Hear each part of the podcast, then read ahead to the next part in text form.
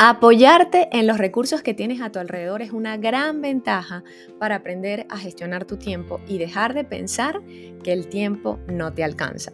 Bienvenido, bienvenida a Emprendedores Altamente Productivos. Soy Silvia Izquierdo, emprendedora y host de este podcast. Aquí te voy a ayudar a sumar la disciplina, los hábitos y la organización que te ayudarán a ser más productivo y exitoso con tu tiempo para que logres tus metas. Aquí encontrarás inspiración y equilibrio en tu camino al éxito.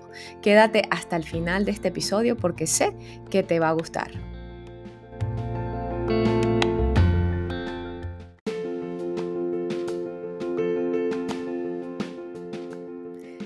Antes de usar cualquier herramienta es vital que conozcas tus tiempos. Ejemplo, si tú sabes que ir al mercado los días sábados te toma alrededor de tres horas, ese es el tiempo que vas a bloquear. ¿Que lo puedes mejorar con el tiempo? Sí, pero sí hay, eh, digamos, lapsos periodos de tiempo que ya son usuales en ti, porque seleccionas las frutas, las verduras, porque quieres hacer unas compras inteligentes, etcétera, etcétera. Si hacer la tarea con los niños, tú sabes que te toma dos horas o dependiendo si es matemática, literatura o ciencias sociales, te toma un tiempo diferente, ya tú sabes que ese es el que debes bloquear en tu agenda para esta actividad en específico. Si escribir un post lo haces en un lapso quizás de 3 horas, 2 horas o 30 minutos, ya sabes que ese es el tiempo que para ti es ideal en esta tarea o que si grabas un video, etcétera, etcétera. Cualquier cosa que vayas a hacer es importante que conozcas tus tiempos. Y te invito a que escuches el episodio 3 y 5 si aún no lo has hecho. ¿Y qué? Ponle pausa a este y ándate al 3 y al 5 y luego regresas. Aquí no vengo a decirte que instales mil aplicaciones en tu teléfono, porque aparte no tendría sentido y la memoria de tu teléfono, créeme que no alcanzaría. si ya pasaste esta primera etapa de conocer tus tiempos, hay algo que a mí me ayuda y a mis clientes también y es hacer una semana modelo. ¿Para qué? Para que tú puedas decir, bueno, en las semanas, cuando tengo un taller, por ejemplo en mi caso, son semanas que están un poco más a tope o más llenas de actividades y son semanas diferentes a cuando no tengo eh, lanzamiento de talleres o que estoy vendiendo algún taller que vaya a ser en redes sociales, etcétera, etcétera. O si estás en fechas importantes o en Navidad o en entregas finales con tus clientes o con eh, los niños o fechas diferentes, esta también sería una semana modelo, que son diferentes a cuando tú estás en una rutina más calmada o, una rutina eh, que no tiene, digamos, tantas actividades en el día. Entonces, te invito a que puedas hacer una semana modelo. ¿Cómo son mis días lunes? Bueno, mis días lunes comienzan con llevando a los chicos al colegio, luego tengo que pasar por la oficina, luego tengo que ir a darles el almuerzo o buscarlos a ellos o quizás los busca mi pareja, mi esposo, eh, no sé, el transporte, qué sé yo.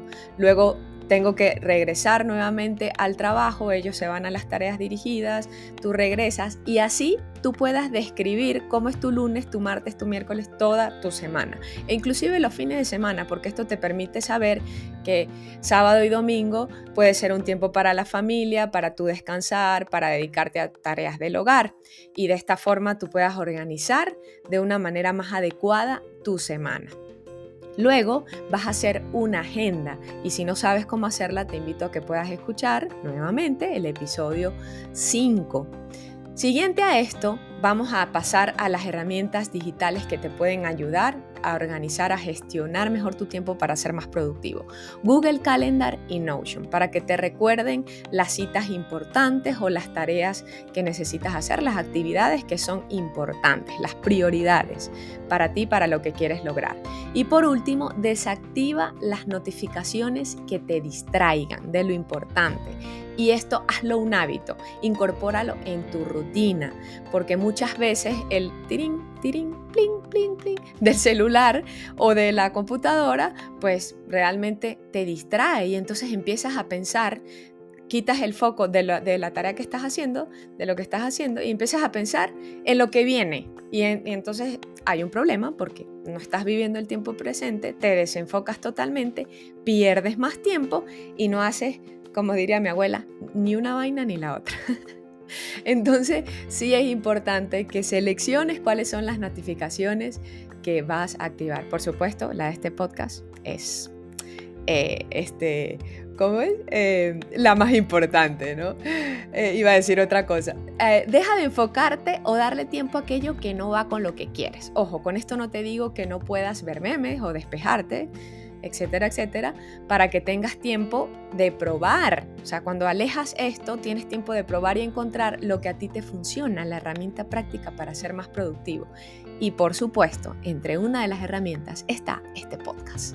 Califícalo en Spotify o en Apple Podcast para que me ayudes a ayudar a más personas. Gracias por acompañarme en un nuevo episodio del podcast Emprendedores altamente productivos y si te gustó, te invito a que puedas compartirlo con tu amigo emprendedor. Recuerda que aquí encontrarás inspiración y equilibrio en tu camino al éxito. Nos vemos en el siguiente episodio. Cuídate mucho.